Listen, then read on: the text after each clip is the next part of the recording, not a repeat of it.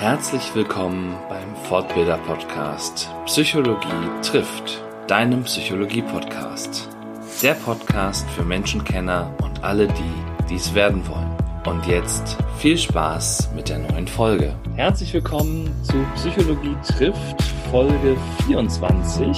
Heute mit Peter Herzau, Diplompsychologe und Coach. Ja, erstmal ein herzliches Hallo Peter, schön, dass du da bist.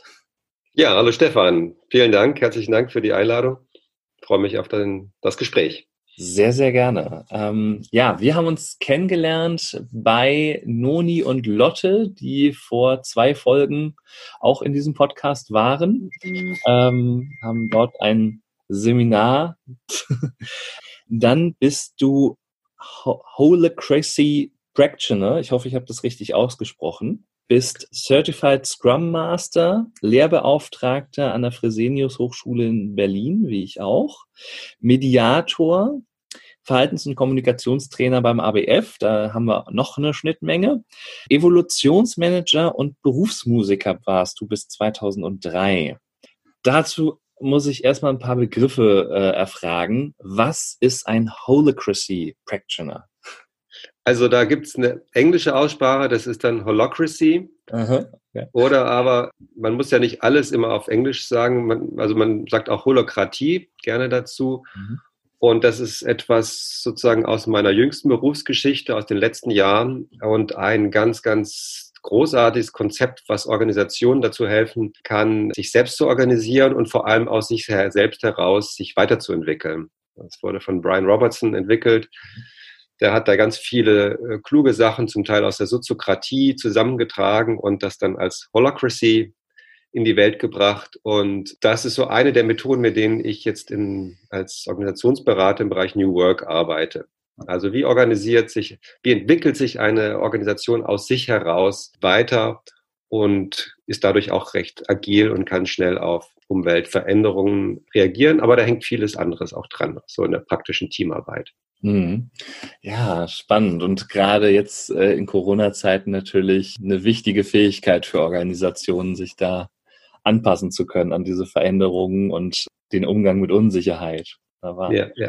Genau, Certified Scrum Master kenne ich. Das kennen wahrscheinlich viele Hörer nicht. Das, da geht es ja auch so um agiles Projektmanagement, glaube ich. Ne? Genau. Also ähm, Scrum Master, das ist eben in der Softwareentwicklung entstanden und äh, ist auch wieder eine Methode in den Zellen dort, wo die Entwickler sind, sehr viel mehr Entscheidungsmacht und Effektivität reinzubringen. Wenn man sich mit Scrum zum ersten Mal beschäftigt, dann kriegt man immer als Gegenbeispiel das Wasserfallmodell vorgehalten, wo eben ganz am oben an der Pyramide der Manager, das Top-Management rechts und links in die, in die Umwelt schaut und, und dann entscheidet, äh, was notwendig ist und was.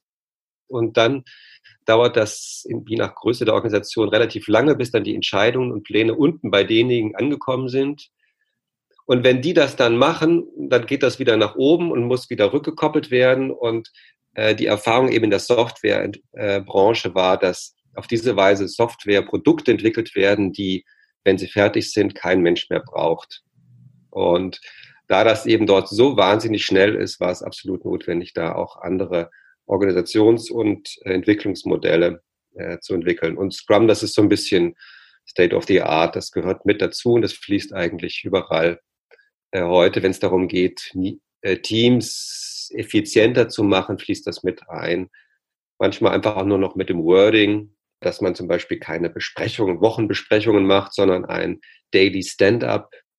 Also man trifft sich einmal täglich und dann bitte im Stehen, damit keiner äh, lange Reden schwingt, weil alle sich gerne widersetzen wollen an ihren Schreibtisch oder an ihre Werkbank oder so. Ja, also vielleicht sage ich was zu meinem beruflichen Werdegang und du hast jetzt mit diesen beiden Begriffen so ein bisschen an äh, in den letzten Jahren angefangen. Mhm. Wenn ich zurückgehe, also ich habe jetzt seit zehn Jahren bin ich in der Organisationsentwicklung und parallel dazu auch zum Coaching, da werden wir vielleicht noch sicher noch zu kommen.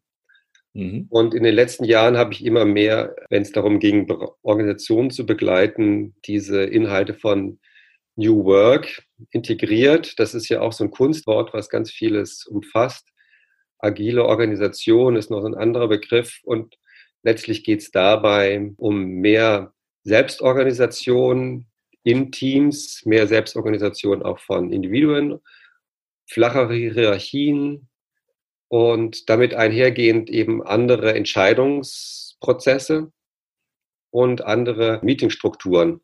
Mhm. Und darüber kann man auch Werte, die mir irgendwie auch wichtig sind und die oft in meiner früheren Praxis so ein bisschen zu kurz gekommen sind, kann ich da auch ein bisschen mehr wiederfinden. Also das Individuum ist mir doch immer auch wichtig und da die vollen Potenziale äh, möglichst ausschöpfen zu können und dass die nicht durch gewachsene Hierarchiestrukturen oder behördliche Strukturen eben unterwandert werden, dass die freigesetzt werden und hat viel Spielerisches, viel mit Achtsamkeit dazu tun. Und das ist etwas, was mich sehr als Organisationsberater erfüllt. Und um nochmal jetzt die Reihenfolge hinbekommen zu bekommen, ich bin zwar älter als du, aber ich weiß gar nicht, ob ich vor dir studiert habe. Denn wie du gerade gesagt oh. hast, ich habe als Berufsmusiker gearbeitet bis Anfang der Nullerjahre. Ja.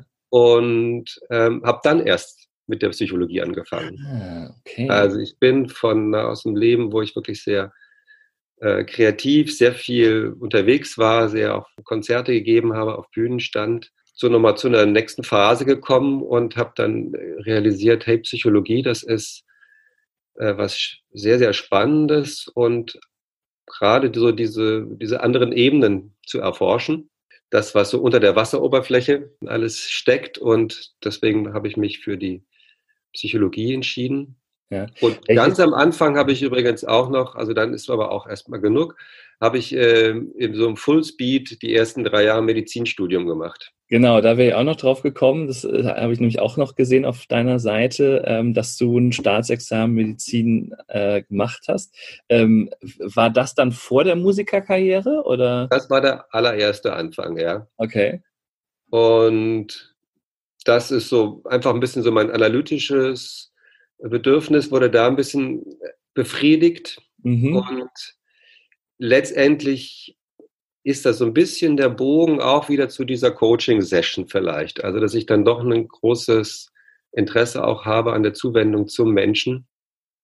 Und das steckt ja zum Teil auch im Arztdasein äh, drin. Mhm. Aber das liegt schon sehr weit zurück.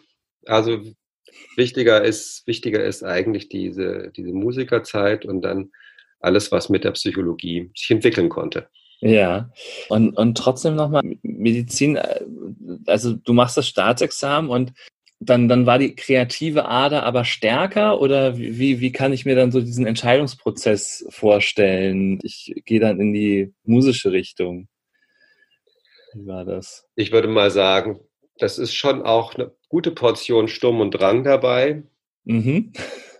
Äh, Mut zur Selbstverwirklichung. Ich glaube, da war einfach, waren Teile in mir, die wirklich noch kein so ein, also die sehr, sehr stark waren, aber die sich noch nicht so ausdrucken konnten. Und ich bin dann auch ziemlich eingetaucht, also habe das Künstlerdasein mit allen Höhen und Tiefen, also mit diesem Künstlerschmerz und aber auch mit diesem, ja, voll im Leben sein, sehr, sehr ausgekostet. Aber es war irgendwann jetzt mal so biografisch gesehen klar, dass ich nicht zu den oberen äh, 5000 zähle, was die Fähigkeiten angeht. Und ich glaube, es war mir auch dann zu wenig. Mhm. Also für den Intellekt und gerade für dieses Interaktive, also das, ähm, da war ich dann nicht besessen genug davon, um mir mhm. zu vorstellen, dass ich mit 70 noch mit derselben äh, Erfüllung und das mache. Mhm. Wie, wie lange warst du dann Musiker insgesamt? Um und bei? Na, praktisch war ich so acht Jahre. Acht Jahre, oh, ja. ja und habe davon gelebt auch. Also das war. Ja. Welches Instrument hast du gespielt? Ich bin Pianist eigentlich wow. ähm, und wollte dann in die freie, in die Pro Improvisationsmusik mhm. gehen und habe mich immer wieder ins Klavier gesetzt und aber nach ja, was 15 Jahren äh, Chopin, Beethoven, Mozart kam eigentlich immer was, was ziemlich nach Chopin oder, oder Beethoven klang raus. Und dann habe ich einen, ich glaube, den richtigen Cut gemacht. Ich habe mir dann einen Kontrabass gekauft. Wow. Und bin sozusagen zu einem absolut handwerklichen Instrument gewechselt, wo man nicht viele Töne spielt und habe dann kurze Zeit später zum ersten Mal meinen, den ersten Blues gespielt und ähm, also von, von The Roots an nochmal die, die, die Improvisationsmusik erforscht und das hat funktioniert, weil ich eben auch einen gut, also einen großen ja, Background als Musiker hatte und dann hat das Technische natürlich immer hinterhergehinkt, aber ich konnte schnell sehr viel und sehr interessante Musik machen und später bin ich zum, zu den Tasten zurückgekehrt dann. Ja, ich habe ich hab neulich äh, den äh, Impro-Musiker, also der auch hier in der Berliner Impro-Szene sehr bekannt ist, äh, Stefan Ziron äh, im Podcast gehabt. Und der hat gesagt, also der hat dann so erzählt, nebenbei erzählt, wie er so Instrumente gelernt hat und meinte so, äh, ja, wenn man einmal so die Logik verstanden hat, dann geht das ja relativ schnell, also ne, dann kann man noch das, das, das. Und ne, also für jemanden wie mich, der tendenziell nicht so musikalisch ist, ähm, denke ich immer so, wow, dann irgendwie von, äh, also von Piano noch auf Kontrabass äh, umschulen, ähm, stelle ich mir auch nach echt, echt nach Arbeit vor. Also wenn man dann auch ein gewisses Niveau erreichen möchte. Also das, das gewisse Niveau erreichst du wirklich auch nur, wenn du dich fokussierst, ähm, mhm. begrenzt auf ein oder maximal zwei Instrumente. Es sei denn, du bist das, das Genie. Bei mir ist der geht es beim Musik, bei der Musik immer auch ums Musik machen mit anderen. Mhm.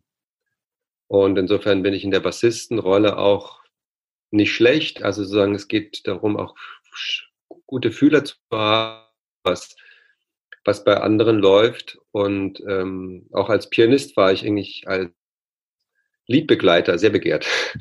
Mhm. Also da ähm, waren immer alle glücklich damit, sozusagen Impulse zu geben, aber immer die Fühler offen zu haben. Ja, und diese Verbindung zu Menschen, die hat dann wahrscheinlich auch ein Stück weit dafür gesorgt, hast du ja schon angedeutet, dass du dann dich für Psychologie entschieden hast. Ja, absolut. Naja, das war so in dieser, eigentlich auch in dieser um Überlegungsphase, wie geht's weiter? Mhm. Ich war damals auch in der Gruppe, eine so eine, ja, eine Männer, Männerrunde, selbst organisierte Männerrunde und wir waren gefüttert mit dem Besten von der humanistischen Psychologie, von allen Ansätzen, die es da gibt. Und da gibt es ein Format, das kommt aus dem, aus USA, denke ich mal, das heißt äh, Co-Counseln. Mhm. Und das ist, kann man durchaus als Alternative zum, zum Coaching sehen, tatsächlich, weil es äh, und zwar ist es eine Unterstützung unter Nicht-Professionellen, also sozusagen ohne, mhm. dass jemand professionell was leisten muss, unterstützt man einander und das kann einfach nur, man sitzt sich gegenüber oder ich, ich finde es immer gut, wenn man sich an der Hand hält und dann ist die Devise, ja, du hast jetzt, wie lange brauchst du? Wie viel Zeit möchtest du haben dafür? Und dann kann er sagen, ja, ich brauche fünf Minuten. Oder aber, wenn er äh, wirklich ein Thema hat, dann kann er sagen, ja, ich brauche jetzt mal 20 Minuten und dann ist der andere einfach nur da, den Raum zu halten. Also das, was man im Coaching nachher lernt, ja, in der Coaching-Ausbildung vielleicht dann auch nochmal erzählt bekommt. Und einfach nur da und dadurch kriegt der andere die Möglichkeit, sich auf sich selber zu fokussieren. Und das funktioniert gut, je nachdem, wie, wie sehr derjenige, der dann unterstützt wird, auch in der Lage ist, zu sich zu finden. Mhm. Und da habe ich halt gemerkt, was da für ein reicher Schatz begraben ist äh, oder, oder versteckt ist, also sowohl bei mir tatsächlich auch, als auch bei anderen. Mhm. Und das war sozusagen so ein Aha-Effekt. Mensch, was ist denn da alles? Und was ist da alles an, an, Potenzial, ja, und Einsichten und das kann dann ja alles auch körperlichen Ausdruck finden und damit war so ein bisschen der Anfang gemacht. Ja, das, also, und diese, das heißt so, diese Männergruppe war so diese Keimzelle eigentlich äh, für dich, die dann dafür gesorgt hat, äh, dir zu zeigen, guck mal, da ist so ein, so ein Raum, der aufgeht, äh, und da ist spannend, da ist noch mehr. Ähm, war, war das dann eine Gruppe aus Kommilitonen aus dem Studium oder wie hat, habt ihr euch gefunden? Nee, das ist ähm, bunt gemischt. Ähm, also es gibt das, glaube ich, auch noch, immer noch. Das heißt MRT. Aber es war bunt gemischt, Männer und jeglicher, jeglichen Alters, also zwischen 20 und 50, würde ich mal sagen. Mhm. Und das wäre aber ein eigener Podcast, darüber zu berichten. Also es ist, mhm. ähm, liegt schon lange zurück, ähm, aber ich denke mal, dass es immer noch eine großartige Sache. Ich bin dann irgendwann rausgegangen, weil ich Kinder bekommen habe und dann tatsächlich mit meinen Kinder- Vaterthemen dann zu sehr alleine war und da und, und, und die anderen, die anderen Männer hatten andere Themen und deswegen bin ich dann rausgegangen. Aber eine Zeit lang war das, war das sehr gut. Ich weiß nicht, ob ich es als Keimzelle bezeichnen würde, aber es war sozusagen die erste Berührung, mhm. äh, ernsthaftere Berührung und Selbsterfahrung damit. Mhm. Genau, du hast angesprochen, ne, du hast jetzt die letzten Jahre dich viel auch so mit New Work und äh, diesen Organisationsdynamiken beschäftigt, hast aber gleichzeitig natürlich auch immer dann Führungskräfte gecoacht, wenn ich das so richtig verfolgt habe. Wie, wie bist du für dich dann wirklich zum Coaching gekommen? Wann, wann und wie hast du gesagt, ich werde jetzt Coach? Also es gab jetzt nicht so einen Moment, wo ich sage, jetzt werde ich Coach. Mhm. Das ist ein fließender Übergang. Also begonnen hat es einfach dadurch, dass ich gefragt wurde das wurde dann immer mehr. Und ich bin dann.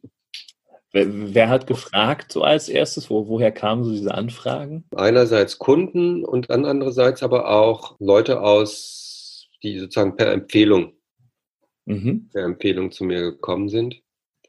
Und ich glaube, ein wichtiger Punkt ist, dass ich 2003 oder 2004 schon in, für die Bundesverwaltung als Coach engagiert wurde. Es gibt die BAKÖV, Akademie für öffentliche Verwaltung.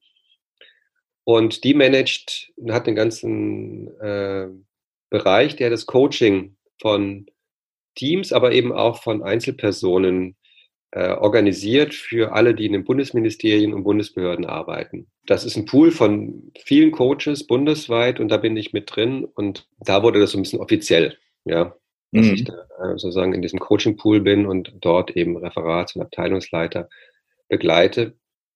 Dann aber immer auch in längeren Prozessen. Das ist so das Klassische, jemand wird Führungskraft, bekommt eine neue Position und dann wird das ein bisschen, kriegt er eben jemanden an die Seite, um, um Fragen und Führungsthemen zu besprechen. Mhm. Und hast du dich damals dafür beworben oder wie, wie kamst du in diesen Pool?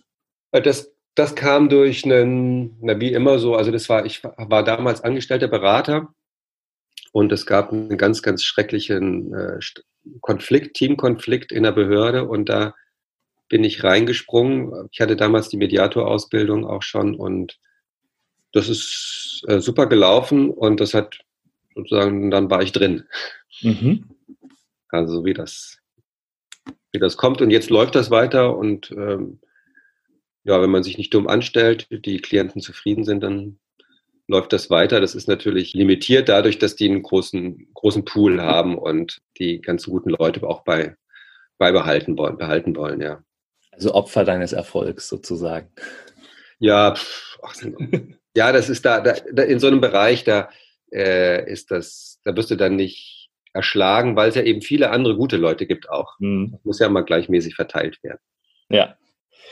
Okay. Coaching ist ja so ein Begriff, der ja aufgrund der Tatsache, dass er auch nicht geschützt ist, ein sehr weiter, sehr dehnbarer Begriff ist. Also es kann ja alles und nichts sein. Das, und äh, für, für die Hörer vielleicht auch nochmal interessant, was ist für dich Coaching? Wie würdest du das für dich definieren? Ich würde mal sagen, es ist Begleitung und Unterstützung, wenn jemand weiterkommen möchte, wenn jemand sich weiterentwickeln möchte. Die Fremdperspektive, ist ganz entscheidend. Jemand, der einfach ehrlich sein ist. Und der andere Punkt ist Stärkung. Also durchaus auch Stärkung. Also die intensiven Coachings, die ich gemacht habe, passieren meistens, wenn jemand in einer Belastungssituation ist. Mhm. Und es darum geht, wirklich den Schmerz, die Probleme wirklich mal anzugucken und dann aber eben auch in eine Mobilisierung, in, eine, in Überdenken, wo sind eigentlich meine, meine, meine Ressourcen, wie man jetzt in der, im Coaching sagt. Ähm, und das widerspricht sich nicht. Diese beiden Sachen, die gehen natürlich zusammen. Wenn ich jemanden dabei begleite, den nächsten schwierigen Schritt zu machen, äh, geht es auch nur, indem ich wiederum Kräfte ihm helf, helfe, seine Kräfte, seine Ressourcen zu finden. Und die Hauptdiskussion, wenn es um darum geht, was ist Coaching, ist ja immer die Abgrenzung zur Therapie. Mhm. Und auch unter Kollegen, dass man dann sagt, nee, also das ist jetzt äh, kein Coaching mehr, da wird es zur Therapie. Und, äh, oder das ist jetzt keine Beratung mehr, das ist Coaching. Also das, das ist immer schwierig, das an den Begriffen zu halten, aber ich glaube, dass es total Sinn macht, äh, da als Coach zu wissen, es gibt da Grenzen, wo ich nicht weitergehen sollte, weil dann vielleicht was passiert, wozu ich gar nicht das Handwerkszeug habe.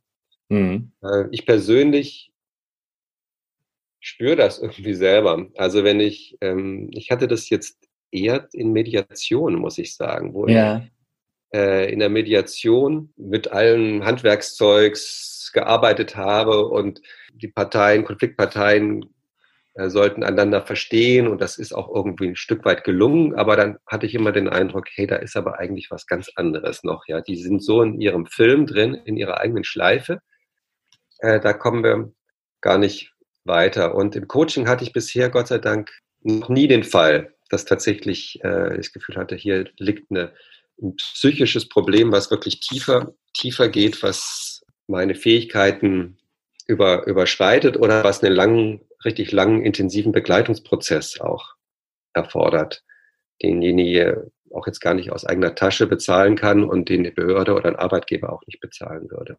Mhm. Was nicht heißt, dass ich beim Coaching schon auch in die Tiefe gehe. Also geht es auch um Kindheit und, und, und Erinnerungen und äh, das ist, aber das schließt sich nicht aus.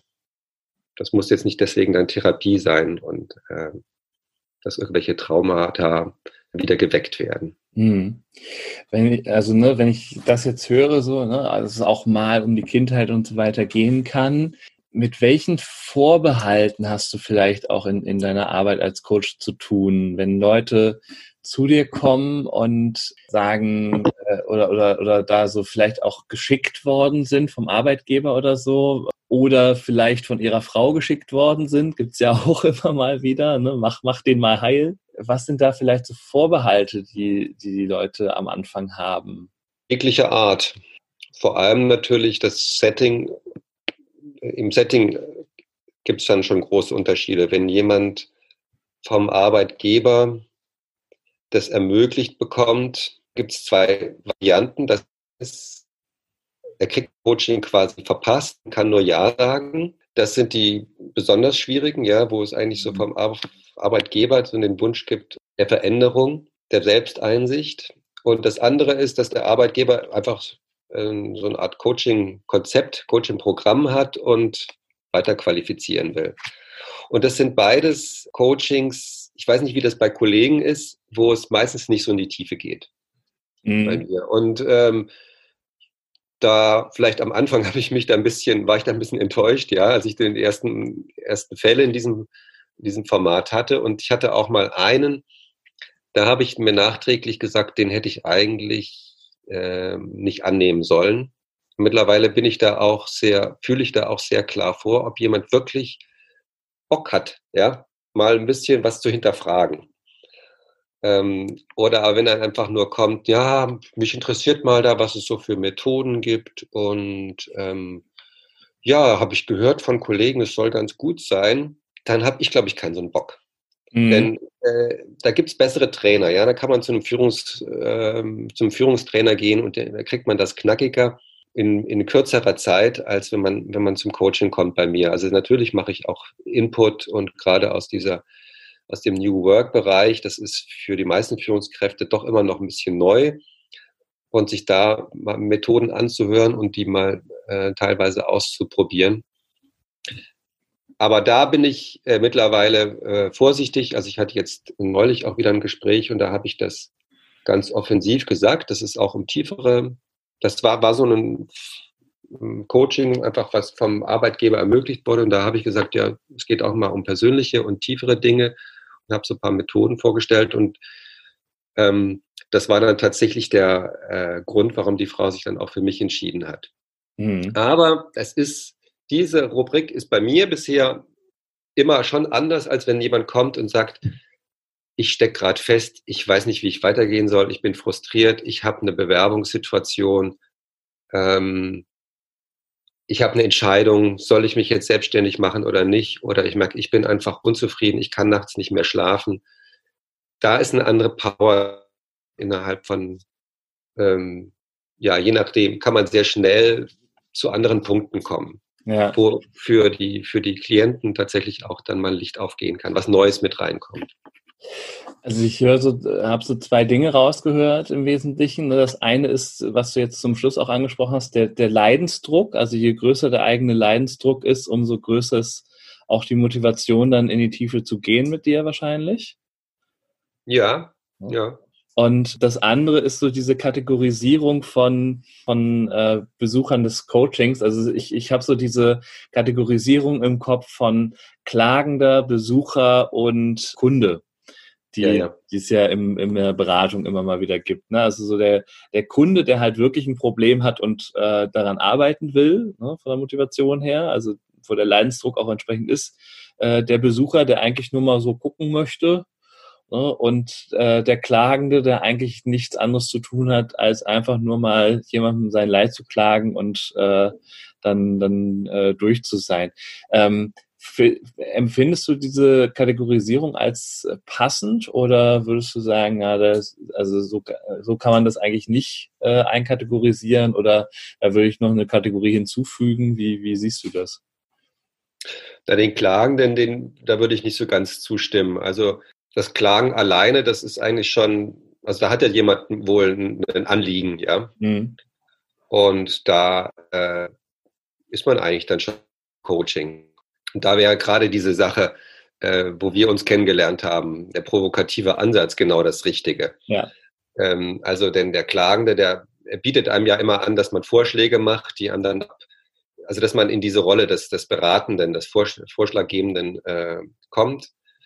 Und da würde ich auf jeden Fall ins, in den provokativen Stil wechseln zur Erklärung, dass ich eben den voll beim Wort nehme und äh, sage, ja, das ist ja wirklich fürchterlich. Und wenn das so weitergeht, dann werden sie ja wahrscheinlich, werden sie bald irgendwie ihr, ihr, ihr Zimmer im Keller bekommen. Da gibt es doch sicher noch nette Räume, die schlecht belüftet sind. Und also so ein bisschen äh, und dadurch das Klagen äh, plötzlich zum Thema, Thema machen. Ja. Was ist, was jetzt in dieser Aufzählung, ist die von Deschese oder von wem kommt die? Äh, ah, ja, gute Frage. Okay. Die Quelle muss ich nochmal recherchieren, aber äh, ja, ja, genau. ich weiß, dass ich es mal in einem ähm, äh, Seminar an der Uni Hamburg äh, in, in, einem Beratungsseminar gelernt habe. Also der Besucher ist derjenige, der nur zuhört, einfach mal so Interesse hat. Mhm. Der ist nicht so schmerzhaft, wenn man nicht so unglaublichen Ehrgeiz hat, ja, sondern einfach sagt, ja, dann zeige ich ihm mal das, was, was ist. Und äh, den gibt es eigentlich auch nur, wenn man entweder äh, umsonst seine Dienste anbietet oder aber der Arbeitgeber das äh, zahlt. Aber neben dem äh, Klagenden gibt es halt auch noch denjenigen, der geschickt wurde, der irgendwie sich verändern soll. Und der hat natürlich schon die Agenda, ähm, dass er sich schützen muss. Und das ist, das ist dann sehr schwierig. Ähm, ich hatte einen, Proz einen Prozess, es war eine Führungskraft, die ganz, ganz unglücklich als obere Führungskraft in ein Team reinkam und was schon seit 20 Jahren in, in, Ostdeutschland war das auch gewachsen und da waren Mächtekämpfe und einer der Führungskräfte hatte sich intern auf dieselbe Stelle beworben und ähm, der, der hat eigentlich von Anfang an keine Chance gehabt und war auch gleichzeitig kein so ein Alpha-Tierchen. Also war eher so ein Softie. Mhm. Also der hat von Anfang an eigentlich keine Chance. Da war dann die Überlegung, okay, vielleicht kann man den ja ein bisschen trimmen. ja. Mhm. Und ich bin nicht mit dem ins Coaching gegangen und das war tatsächlich auch ein äh, Prozess, wo es auch darum, wo er auch angefangen hat, immer mehr das kritische Feedback von mir anzunehmen. Aber äh, das Grundsetting war eigentlich nicht zu lösen. Und äh, der war derartig unter Beschuss, und da kam, also da, da ist es gelungen, auch wirklich mal tiefere Sachen mit reinzunehmen, aber das, die Grundvoraussetzungen sind auch schwierig gewesen. Es gibt sicher Kollegen, die das auch können, aber das ist so äh, nicht so mein, meine, meine Erfahrung gewesen. Mhm. Also die, die Grundvoraussetzungen waren nicht so, heißt jetzt da konkret in dem Fall? Naja, dass der einfach ähm, schon klar war, in welche Richtung er sich verändern ändern soll. Ah, hm. also das ist so ein bisschen dieses, ja. Ja, so, so dieses, ähm, ja, wenn man ein äh, bisschen böse ist, äh, ähm, so dieses Lobprinzip, so da hängt, da hängt die Moorrübe, da musst du hingehen. Ja, ja, ja. Ohne, ohne drauf zu gucken, was er eigentlich mitbringt. Und vielleicht nochmal, also ich habe jetzt das Wort Tiefe, da glaube ich, eingeführt, das soll, soll ein bisschen in die Tiefe gehen. Das ist es aber alleine gar nicht. Also da hat man immer so dieses, mhm. äh, es geht ähm, um einen anderen Begriff auch, und das ist so ein bisschen heutzutage ist auch ein bekanntes Wort, die Achtsamkeit. Ja. Und ich weiß gar nicht, ob das so tief ist, sondern äh, es ist einfach nur, geht darum, und das sage ich auch immer in der, in der, in der, wenn, in der Kurzvorstellung, wenn, wenn es irgendwie jemand so ein bisschen erahnen soll, ob er jetzt ein Coaching bei mir machen möchte oder nicht, sage ich, dass es nicht nur um die kognitiven Dinge geht. Mhm. Die Menschen, die bei mir zum Coaching kommen oder generell Menschen, die zum Coaching kommen, können in der Regel ziemlich gut denken. Und ähm, es geht darum, die Aufmerksamkeit eben auch noch zu, zu weiten auf andere Dinge. Und das ist dann eigentlich so eine Art von Achtsamkeit. Und das ist im Coaching geschieht das recht spielerisch, indem man eben den Körper mit einbezieht und die Gefühle. Und ähm, man fragt dann nicht unbedingt, ja, welche Gefühle haben sie sich oder dieses Klischee in den, äh, in den Spielfilmen. Was macht Filmen, das jetzt mit ihnen? Was macht das jetzt mit ihnen oder sowas, ja? Ähm, man fragt dann eher so, ja, dieses, äh, wenn du jetzt, wenn sie jetzt den Gedanken haben, was, wo spüren sie das, ja? Wo wird da, wo spüren sie da was im Körper? Mhm. Und ähm, das, pass das, das gelingt total schnell, dass dann jemand eben ganz still wird. Oder wenn er eben auch wirklich schon mal mit Sorgen kommt und er hat irgendwie Angst und eine Entscheidung, und wenn ich dann sage, wie an diese Entscheidung denken, was, wo steckt eine Entscheidung, wo, wo rotten die in ihrem Körper?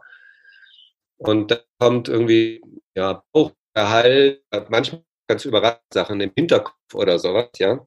Und dann ist man eigentlich schon an dem Punkt, wo vielleicht was Neues passiert, eine neue, neue Wahrnehmung. Dann kann man fragen, okay, was ist das für ein, für ein Gefühl? Ist das schwer? Ist das leicht? Ist das heiß? Oder ist das fest? Kribbelt das?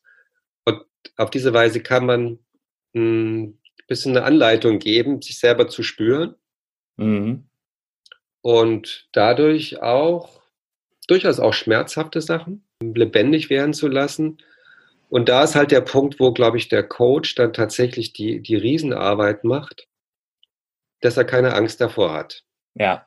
Und einfach dabei bleibt und äh, das entsteht auch mit der Zeit. Also man muss halt einfach wissen, dass äh, dahinter sozusagen immer noch mal was Neues kommt. Wenn die Ängste und die Schmerzen alle mal auf dem Tisch waren, wenn die ausagiert sind, wenn die Tränen vielleicht auch dürfen auch mal fließen oder wenn die einfach mal aufgelistet sind, dass danach der Schwenk kommen kann zu, zu demjenigen, was, was kräftigt. Ich hatte also ein Beispiel davon, mhm. war, das war wirklich ein Power-Coaching, so ein Notfall-Coaching. Es war eine Klientin, die ähm, ein Bewerbungsgespräch hatte und merkte, äh, sie schafft das alleine nicht. Und der Grund war, dass sie eigentlich ein totales Burnout hat. Sie kam, kam dann relativ schnell raus, dass also aufs, auf eine private Ebene, in der Beziehung, Todesfall in der Familie, Landwechsel, also kamen ganz viele Sachen zusammen und gut, ich hatte jetzt in dem Moment wirklich den Auftrag, die fit zu machen für dieses Bewerbungsgespräch. Und äh, wir hatten eine Zwei-Stunden-Sitzung und in dieser zwei Stunden und in der ersten Stunde, mindestens in der ersten Stunde, äh, ging es eigentlich einfach nur darum, alles, was gerade scheiße ist, an die Oberfläche zu bringen. Und dass das einfach wirklich alles da sein war. Und ähm, die Kunst, die ist, dass man, wenn man mit dem Körper arbeitet und angenommen, du hast die Angst hier in der Brust sitzen, ja, und die mhm. verkrampft sich, die macht alles fest, dann ist das der Startpunkt, um vielleicht zu einer Auflösung zu kommen. Und du, du kannst dann oder jeder ist in der Lage, mit einer Anleitung diese Verkrampfung in der Brust lösen zu lassen und in den Bauch und in die Beine fließen zu lassen. Und wenn, wenn das passiert, kommen dann eben auch andere Gedanken, kommen andere Inhalte. rein. Also das auf jeden Fall war das eine, eine sehr, sehr intensive, ich glaube, auch für, für mich jetzt als Begleiter schon ein Moment, wo ich dachte, okay, jetzt kommt noch was. Okay, das ist auch noch dabei. Und am Ende hat mir dann den Schwenk, dass ich dann gefragt habe, okay, jetzt in zwei Tagen, glaube ich, es waren nur zwei Tage Abstand, äh, zwei Tagen bist du unten am, am Empfang bei dem Unternehmen und meldest dich zum Bewerbungsgespräch und du hast einen Koffer dabei. Was hast du denn alles in dem Koffer? Lass uns doch mal jetzt den Koffer packen und dann sind wir nochmal zu ihr nach Hause gegangen in Gedanken. Und was da dann plötzlich alles reinkam, an, an, an Personen, an Symbolen, an Erfahrungen, das hat sie alles da reinpacken können. Und ich habe da in dem Fall auch äh, so einen kleinen Koffer einfach hingemalt. Ja, also ich ja. früher habe ich sehr viel visualisiert und das ist dann aber noch immer noch ein Relikt davon. Koffer und dann wurden die ganzen Sachen in diesen Koffer reingemalt. Und das war dann eben auch ein Symbol, ein Bild, ja. Also dieser Koffer, ja. den ich mit zum Bewerbungsgespräch. Es war ein, ein Begriff und da steckte dann äh, ganz viel drin. Und das war aber auch nur möglich, weil vorher Raum war, um einfach mal Dampf abzulassen. Ja. Also, äh, also, im Prinzip kann man sich das metaphorisch so vorstellen, dass der Koffer erst gefüllt war mit all diesen Negativen und nachdem das mal rausgebracht äh, werden konnte, an die, an, an die Luft gesetzt werden konnte sozusagen, war wieder Platz für, für Neues, für die, für die Stärke. Genau, von der Methode her würde ich dann aber für die, die, für die Schmerzen ein anderes Gefäß wählen. Ja weil eben der Koffer dann sozusagen das, die, die, die, der, der Ressourcenkoffer, Ressourcenkoffer ist.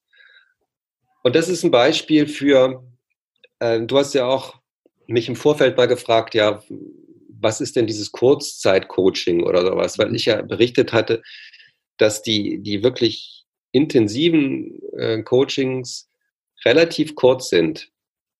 Ähm, dass es eben zwei, maximal drei Sitzungen sind und dass danach eigentlich erstmal der, die Klienten alleine weitergehen. Also man, in diesem Fall mhm. war es tatsächlich auch nur eine Sitzung. Ich habe danach eben von ihr gehört, ja, dass sie es bekommen hat, dass sie echt dann super Performance hingelegt hat. Die, die, die Frage, warum, warum Kurzzeit, warum das so schnell wirkt. Und ich glaube, die Antwort ist, dass es immer um den nächsten Schritt geht. Mhm. Es gibt auch Fälle und ich glaube, ich hatte die, naja, der nächste Schritt kann ja auch schon den ganzen nächsten Lebensweg mit beeinflussen. Klar, aber, ne, wo die, also je nachdem, wo ich abbiege, ne? Also wenn ich an der Weggabelung stehe, ne, ist dann natürlich wichtig, wo gehe ich hin, den ersten Schritt. Genau. Und früher hatte ich so eine Vorstellung, also der, der, der Psychotherapeut, der modelliert den Charakter und macht eine neue stärke Person und alle Krankheiten gehen weg oder alle Defizite gehen weg. So sehe ich das nicht mehr. Ich bin da sehr, sehr viel bescheidener.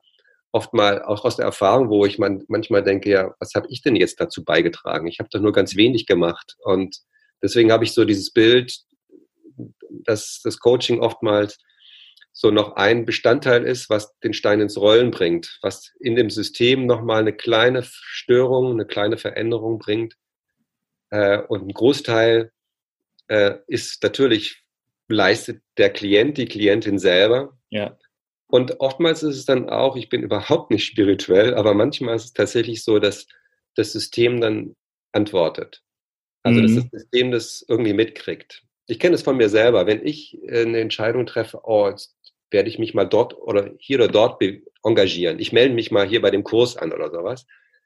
Ähm, jemand, der es absolut nicht wissen kann, meldet sich dann und hat einen Job für mich in genau diesem, diesem Feld. Und so habe ich das da auch schon erlebt. Also ich habe eine Zeit lang Jugendliche für fast kein Geld ähm, beraten. Das war eigentlich ein Beratungsgespräch am Küchentisch. Und ich habe immer wieder welche geschickt bekommen von einer Frau, weil bei allen danach was passiert ist. Und das, also ich, das war sozusagen, vielleicht waren es diese zwei Prozent, ja? Die zwei Prozent, die dann was, was ausgelöst haben. Insofern denke ich, es, es geht viel darum, einfach den nächsten Schritt zu machen. Und das kann aber dann, wenn es gerade berufliche Sachen sind, äh, auch große, lange Konsequenzen haben. Mhm. Wenn wir jetzt nochmal, also nochmal dezidiert in das äh, Kurzzeit-Coaching gehen, ähm, glaubst du, dass ein Erfolgsgeheimnis eben auch ist, das, was du angesprochen hast, dass eben es nicht nur auf der kognitiven, sondern eben auch auf der emotionalen und auch auf der körperlichen Ebene stattfindet? Also, dass du dieses Embodiment äh, quasi mit einbeziehst? Ja, absolut, klar. Also kognitiv ist ja alles durchdacht. Ja. Es geht darum, äh, eine andere Energie, eine andere Perspektive zu entwickeln, um da die Energie zu haben, um kognitiv das umzusetzen, was vielleicht schon ähm, eigentlich schon da war. Also ein Beispiel, ein sehr, sehr ähm, fähiger äh, Projektleiter mit großen Berufserfahrungen stand vor einer schwierigen Entscheidung äh, für sich selber, aber auch für sein Team, für das er sich sehr verantwortlich gefühlt hat und kam dann zum Coaching und dann am Anfang fragt man ja immer, was soll rauskommen, was wünschst du dir als guten Output und da kam dann ganz klar, ja, ich brauche eine Strategie. Ich brauche eine Strategie, wie ich das jetzt abwickle. Mhm. Wir haben dann nicht zur Strategie gearbeitet, sondern wir haben eine Timeline gemacht, wo der, bei der er sein ganzes Leben darstellen konnte. Und das war zunächst mal natürlich total bereichernd äh, für ihn, nochmal das zu rekapitulieren und die, die Höhen und die Tiefen zu erleben. Und dann war es war so, dass hm, lange Zeit war noch kein so ein Bezug richtig zu der, zu der Ausgangsfrage. Mir war aufgefallen, dass es immer sehr emotionslos beschrieben wurde alles. Also es waren teilweise dramatische Sachen und die waren aber immer sehr, waren, wurden immer sehr rationalisiert. Das habe ich auch mal, mal so ein bisschen eingespielt. Das biete ich immer mal so ein bisschen an, hat aber nicht so richtig fruchtet. Bis dann mh, hm, eine Person mit eingebracht wurde. Das war so ein ganz kleines, also das ist eine Aufstellung. Timeline bedeutet mir, dass auf dem Boden im großen Raum äh, mit Figürchen und Symbolen gearbeitet wird. Und da kam so eine ganz kleine Spielfigur, eine rote Spielfigur, äh, die im privaten Leben wichtig ist, mit rein. Und ich habe es selber gespürt, dass plötzlich was anderes im Raum war. Und ich wendete mich zu ihm um und plötzlich kamen all diese Emotionen, die er auf diesem eben nicht nur positiven, sondern auch leidvollen Weg auch in der jüngsten Vergangenheit erlebt hatte, die waren plötzlich im Raum und das war wieder dieser Moment, okay, das muss jetzt gehalten werden. Und ähm, ich glaube, das war die totale, also das kam aus dem Nichts für ihn. Und es mhm. würde mir wahrscheinlich eh nicht gehen, ja. Also ich habe das selber auch schon erlebt, ja. Und dann war es so, dass, also es hat relativ dramatisch geendet. Aber er ist dann gut nach Hause gegangen und eigentlich war damit schon fast alles passiert. Ich habe ihn hinterher nochmal getroffen, wir haben es ausgewertet und er hat beschrieben, das war einfach eine, wie eine Katharsis. Also, äh, und es war eine sehr, sehr heftige Woche danach. Also einfach, wo einfach die Sachen dann sichtbar waren, fühlbar waren, die, die nicht sein sollten, weil die Welt ja gut ist. Und dann hat er eigentlich die Strategie, die er im Kopf hatte. Die hätte ich ihm ja nicht, ich bin ja die er eigentlich im Kopf hatte, die hat er dann umgesetzt und ist einfach wirklich sehr erfolgreich seinen, seinen Weg gegangen. Mhm. Also das war so ein Musterbeispiel, wo wirklich tatsächlich einfach, wenn alles da sein darf, dann werden auch die, es gibt ja auch solche Kurven, solche Entwicklungskurven über die Wut oder die Angst, dann kommt die Wut und dann kommt irgendwann die Trauer und nach der Trauer kannst du wieder in den in die Aktion gehen. Oder dann wirst du vielleicht auch wütend. Also es gibt ja. Ich kann es mir sagen, aber auf jeden Fall folgen äh, individuell äh, folgen die äh, verschiedenen Gefühle aufeinander. Ja.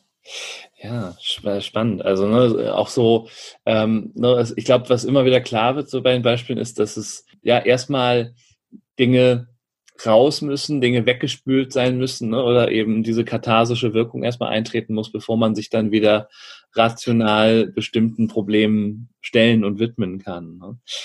Was würdest du sagen, sind so die Grenzen auch von, also ne, wenn wir jetzt über Kurzzeitcoaching reden, das ist ja dein, dein äh, Herzensprojekt gerade. was, was sind so die Grenzen des Kurzzeitcoachings? Also wo würdest du sagen, dass das kann man nicht mit äh, in der Kurzzeit bearbeiten? Also wenn es um den Aufbau von neuen Verhaltensweisen geht und auch von neuen Fähigkeiten, mhm. ja, dann muss man, also beim Aufbau von Fähigkeiten muss man einfach mehr trainieren, mehr regelmäßig Feedback geben. Ähm, und dann aber auch beim Verändern von Verhaltensweisen. Also, ja, wenn es jetzt so ein bisschen in Richtung Sucht oder sowas geht, also wenn jemand sich mhm. äh, Dinge, Pläne hat, wie er sein Verhalten ändern möchte, dann braucht es in einer gewissen Form auf jeden Fall eine Begleitung, ein, ein Sparing sozusagen. Das, man kann die Ursachen für, wenn jemand zu viel Alkohol abends trinkt oder sowas, ja, die kann man alle aufdecken, was für Bilder dabei sind, was für Belohnungen dabei sind. Aber das dann nachher, das Coaching ist in der Regel mit nur einer Sitzung oder mit wenigen Sitzungen, wo das alles aufgedeckt wird, nicht erfolgreich. Äh, es braucht ein paar Monate, bis dann wirklich sich auch im Menschen das, also im Gehirn sich das verändert hat. Ich hatte einen Fall, da war, das war eine, eine, eine Prüfungsvorbereitung und äh, das war auch eine Prozessbegleitung.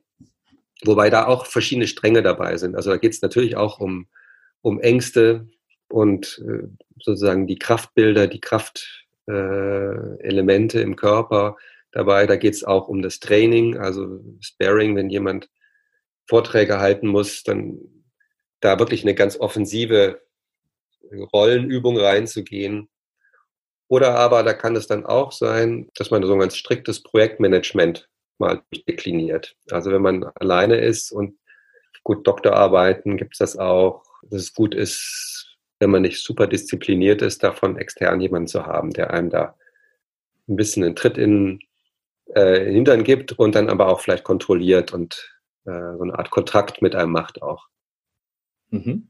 Ja, und alles, was eben auch, wo jemand nicht nur in der Position ist, dass er sagt, jetzt muss ich die, die nächste Schwelle nehmen und dann kann ich weitergehen, sondern wo einfach jemand wirklich Unterstützung braucht, seelisch wirklich ausgebrannt ist. Ähm, also einen Burnout kriegst du nicht mit einer, mit, einer, mit zwei, drei Sitzungen weg. Da musst du wirklich jemanden für jemanden sorgen und oder depressiv. Wenn jemand wirklich depressiv ist, dann ist das auch sehr, sehr ein längerer Prozess. Ja. Kommt es dann auch vor, dass, ähm, also, dass du, in, wenn, wenn jemand so ein Kurzzeitcoaching buchst und du stellst dann in der Sitzung fest, oder vielleicht ihr beide auch idealerweise, ähm, so, hm, das, also das, das reicht nicht. Ähm, wir müssen doch auf ein anderes Paket umsatteln. Kann das vorkommen oder bist du da äh, in der Anamnese oder Exploration schon so äh, unterwegs, dass du da schon abschätzen kannst, ähm, das und das ist das Richtige. Das machen die Menschen eigentlich dann aus eigener Verantwortung. Also in der Regel, in unserem Gesundheitssystem ist es das so, dass die dann oft eine Therapie machen. Und es kann aber sein, dass das ein Ergebnis des Coachings auch ist. Ja. Sich dann dafür zu entscheiden. Hm ich habe heute noch mal einen Artikel gelesen, den ich im Coaching-Magazin gefunden habe ähm, zum Thema Kurzzeitcoaching und ähm, da fand ich ein äh, Zitat besonders spannend, was ähm, was auch quasi äh, nochmal deutlich macht, was das auch an dich als Coach für eine, für eine Anforderung stellt, ähm, dass das so gut dann funktionieren kann. Da stand nämlich der schöne Satz, es liegt auf der Hand, dass über diese strukturelle Vorgabe, also der wenigen Zeit, nur wenig Raum für die Exploration des Klientenumfeldes besteht und die entstehenden Coaching-Kontexte eine vehement hohe kommunikative Effizienz des Coaches erfordern. Und das fand ich irgendwie ziemlich, ziemlich gut, also zu sagen, naja, wenn du nicht die richtigen Fragen stellst, dann kannst du kein Kurzzeit-Coaching machen als Coach. Ich glaube, da bin ich zu sehr vom vom Kognitiven schon weg. Also klar, mhm. äh, Coaching funktioniert darüber, dass du die richtigen Fragen stellst. Mhm. Also ich weiß nicht, ob ich immer so tolle Fragen stelle. ähm, ich glaube, ich funktioniere da eher über, über den Raum, den. Raum zu halten und das Spüren. Mhm. Ähm, also ich habe ziehe den Hut vor den systemisch brillanten äh, Coaches, die dann die super reflexiven, äh, zirkulären Fragen stellen. Ich glaube, das ist nicht meine Art, sondern ich gucke, was ich, also ich nicht gucke, sondern ich spüre, was, was, was im Raum ist, wann, wann derjenige den Raum braucht. Also jetzt mal ein Beispiel. Ein Chef ignoriert mich. Dann würde ich, uns klar ist, da, da steckt was drin, dann würde ich den Fokus einfach sagen, okay, lass uns mal jetzt aufhören, mit alles zu beschreiben, sondern ich habe gehört, es gibt einen, einen Gedanke, der dich total belastet, das ist mein dein Chef, also mein Chef ignoriert mich. Und dann würde ich relativ schnell in diese Richtung gehen, okay, was, äh, was ist denn da für eine konkrete Situation? Mhm. Und dann geht er in die Situation und da würde ich wahrscheinlich, das ist so eine von Byron Katie, eine Methode, The Work, davon mhm. würde ich ein bisschen was, was nutzen. Und dann sehr schnell den Raum öffnen, ja, was bedeutet, was, was hängt denn eigentlich alles mit diesem Satz zusammen? Wie geht's dir damit? Woran erinnert dich das? Äh, wo spürst du das? Jetzt sind wir schon wieder auf der Schiene. Und dann muss ich gar nicht so clevere Fragen machen. Also die, die, die, die Arbeit macht sowieso der Klient. Mhm. Ähm, und also das, das, das ist, das intuitiv hört sich so großartig an. Wenn mir jemand oder wenn jemand, dann würde ich zum Beispiel sagen, okay, lass uns doch mal den, die Situation nachspielen. Wann hast du bist du dem das letzte Mal begegnet? Stell dich mal hin und sag mir mal den Satz. Und aller Wahrscheinlichkeit nach kann ich ihm dann sagen, du, kein Wunder, dass der dich ignoriert. Mhm. Ich habe das und das und das gerade gespürt. Also das, das hatte ich auch, auch erlebt bei einem, bei einem Manager, der eben auch echt emotional ausgebrannt war und bei der, bei der Fünfjahresperspektive eigentlich äh, nichts mehr hatte, ja. Mhm. Er will sich noch ein neues Auto kaufen und irgendwie mit seiner, also es waren nur so ein paar materielle Sachen, ja. Und ähm, da haben wir einfach so diese Gegenüberstellung gemacht und haben das zwei, dreimal nochmal durchgeprobt, bis ich dann auch selber in so ein Wow, okay, das willst du also. Und ähm, dadurch kam, kam ein wunderbarer Wechsel, der ihm geholfen hat, da irgendwie wieder, wieder mit einer anderen Energie reinzugehen. Mhm. Äh, da haben wir dann keine große Visionsarbeit gemacht, was er in fünf Jahren arbeiten möchte, sondern äh, haben halt an dieser einen Stellschraube was gemacht. Ja. Also, also insofern würde ich versprechen, hohe, was äh, äh, die hohe Umfeld-Kommunikationskompetenz oder sowas, mhm. ähm, das würde mich selber unter Stress setzen. Okay. Also das heißt, ich höre raus, du, du musst gar nicht für dich so das ganze Umfeld verstehen, sondern du arbeitest mit dem, was der Klient dir im Moment gibt, ähm, wie, wie er auf dich wirkt, äh, was, was, du, was du rausspürst. Das sind so, so deine Ansatzpunkte, deine Stellschrauben, die du nutzt. Wenn es sowas um was ganz Konkretes ja. geht, also wenn ich jetzt einen jemand begleite in einer Organisation, dann ist in der ersten Sitzung tatsächlich, gehe ich ans Whiteboard und pinsel alles mal auf, wer wo sitzt und wer sich mit wem äh, bekriegt oder unterstützt und habe dadurch selber einen Eindruck und der Klient hat auch den Wow-Effekt, dass er das, was er irgendwie ja selber weiß, auch schon mal äh, nach draußen gebracht hat und, ja. und das sieht. Aber das ist dann, damit, das verbraucht Zeit und da ist eine Stunde genau. rum, äh, bis das alles aufgepinselt ist. Und dann hat der Klient ganz viel mir erklärt, also für mich was gemacht. Ja, genau. Was, also was, was ihm dann in dem Moment äh, ja vielleicht ein bisschen mehr Klarheit nochmal über das System auch bringt, aber ähm, wenn man jetzt über Effizienz redet, ist es für den Klienten wahrscheinlich eher weniger effizient, also diese eine Stunde weniger effizient. Der Mehrwert ist da nicht so, so groß. Ja. Und eine Sache, die ich mh, hm, zuletzt nochmal von Kollegen gelernt habe, ist äh, das mit der Hidden Agenda. Mhm. Die Hidden Agenda des Coaches. Ja. Und die zu kennen. Und ähm, äh, die Haupt-Hidden Agenda ist natürlich zu brillieren und äh, dass der Klient einen maximalen Mehrwert hat und äh, und die darf man haben, klar. Äh, man muss sich nur bewusst sein, dass man die hat und ähm, merken, wenn man anfängt, Fragen zu stellen oder, oder Methoden vorzuschlagen, wo man denkt, okay, da gibt es ja noch den Knaller oder sowas, ja. Mhm. Äh, da bin ich sehr dankbar dafür, das nochmal klar zu machen. Und gerade wenn du das jetzt so auf den Punkt bringt, Kurzzeit-Coaching, ja, dann wäre ja die Hidden Agenda kurze Zeit, viel Output. Und davon auf jeden Fall ein bisschen zurückzutreten und zu sagen, mal gucken, was passiert. Und äh, die Arbeit macht in einer gewissen Weise auch der Klient. Und es kann auch sein, dass mal zwei Stunden vollkommen umsonst waren.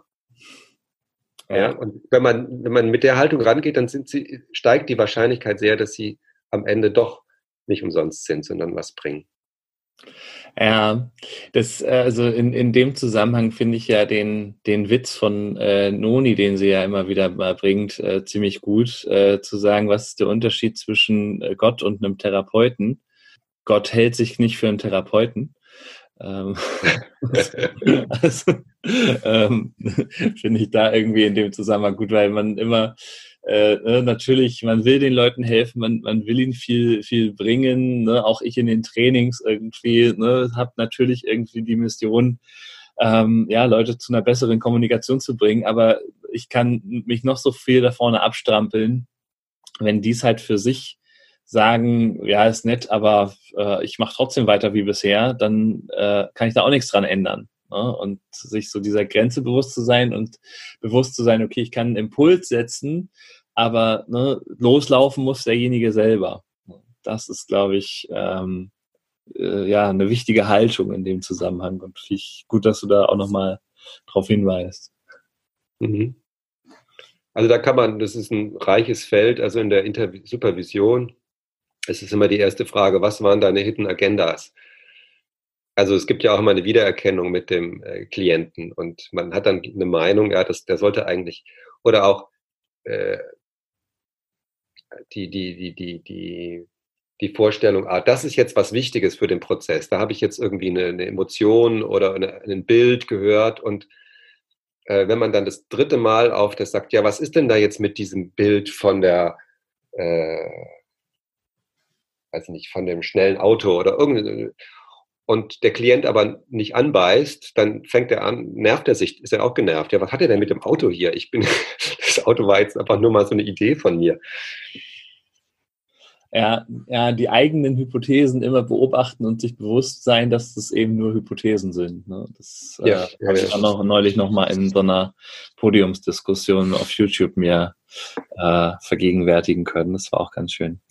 Genau, wir sind schon fast bei einer Stunde, deshalb ich würde dich, ähm, ich habe noch so zwei Fragen. Die eine ist, was würdest du denn Leuten raten, die gerade selber irgendwo feststecken, was für Techniken können die anwenden? Was für Fragen können die sich stellen? Was, was wäre da so, also was, was wäre so eine Selbstcoaching-Anleitung, ohne dass ich dir jetzt äh, Klienten vorenthalten möchte? Aber ähm, was, was könnte der Hörer dieses Podcasts oder die Hörerin da rausziehen? Also jetzt mal niederschwellig, also das klar ist, mit wirklich nicht zu lange alleine drauf sitzen, hm. mit Menschen darüber sprechen, wohl wissend, dass das dazu führen kann, dass man dann vielleicht auch nur mit seiner eigenen Meinung bestätigt wird oder aber plötzlich eine Meinung von jemand anderes bekommt.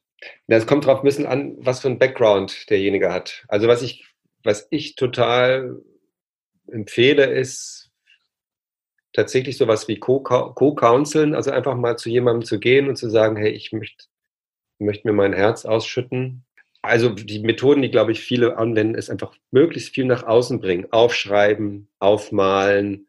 Was auch toll ist, einfach mal die Sätze, die einem so im Kopf sind, äh, äh, aufzuschreiben fürs Selbstcoaching. Also ich habe, ich, ich stoppe, stotter jetzt so ein bisschen, weil ich natürlich ganz viele Coaching-Methoden kenne, Methoden, und die wende ich dann an mich selber mhm. an. Äh, ich komme da aber auch immer nur ein Stück weit. Ja. Also die, die, vielleicht die ehrlichste Methode ist, wenn ich feststecke, dann kommt, ist das ja mit negativen Gefühlen verbunden. Bei mir. Mhm. Und die große Kunst ist, diese negativen Gefühle nicht wegzudrücken und zu überspielen. Also durch Ablenkung, durch Drogen, durch Sport, durch Sex, wodurch auch immer, sondern tatsächlich, und das sondern einfach mal zuzulassen, aha, wie geht's mir denn jetzt eigentlich gerade? Und, und wenn man nicht eine Weile lang diesen Ärger oder diese Frust oder diese, diese Angst angeguckt hat, dann kommt irgendwie immer was Neues danach. Also dann, dann, äh, dann spürt man vielleicht mehr, warum man eigentlich, wovor man eigentlich Angst hat. Mhm. Also es ist relativ anspruchsvoll, aber das ist tatsächlich das, was man alleine am besten machen kann. Ja, ich glaube auch. Also ne, da, da schwingt so dieses Achtsamkeitsthema, glaube ich, auch wieder mit rein. Ne? Also einfach ja. mal wahrnehmen, da sein und, und das auch zulassen. Ne? Das darf jetzt mal sein, das darf jetzt auch mal Raum kriegen, was da in mir hochkommt irgendwie und dann ja so wieder den, den Platz zu schaffen für, für Neues, was da kommt. Letzte Frage, die ich jedem Gast in diesem Podcast äh, stelle. Was möchtest du der Welt da draußen noch mitteilen? Bleibt dabei. Das Leben geht weiter. Seid ehrlich zu euch selber und mutig und frech. Ehrlich, mutig und frech. Das sind doch mal drei schöne Aufforderungen. Ja, vielen, vielen Dank dir, lieber Peter, ähm, dass du dich zur Verfügung gestellt hast äh, für dieses Gespräch. Ich fand es sehr, sehr spannend. Ähm, habe wieder eine Menge mitnehmen können, was äh, Coaching und vor allem Kurzzeitcoaching angeht. Ähm, und ähm, viel, viel Bestätigendes natürlich auch wieder äh, gehört, aber das äh, hilft auch immer, um dass man sich so ein bisschen auf dem, auf einem guten Weg fühlt. und äh, ja, in diesem Sinne, vielen, vielen Dank, dass du da warst. Ja, danke dir für deine guten Fragen und letztendlich auch für deine letzte Frage, die mich ja ganz unerwartet zu diesen ehrlich, mutig und frech gebracht hat.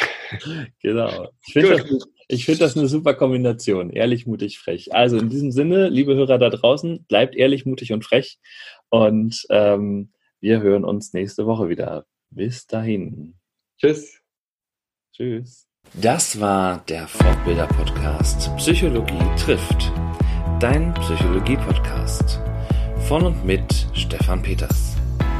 Wenn dir der Podcast gefallen hat, freue ich mich über Likes, Shares und Bewertungen und natürlich freue ich mich auch über Kommentare. Bis zur nächsten Folge. Dein Stefan.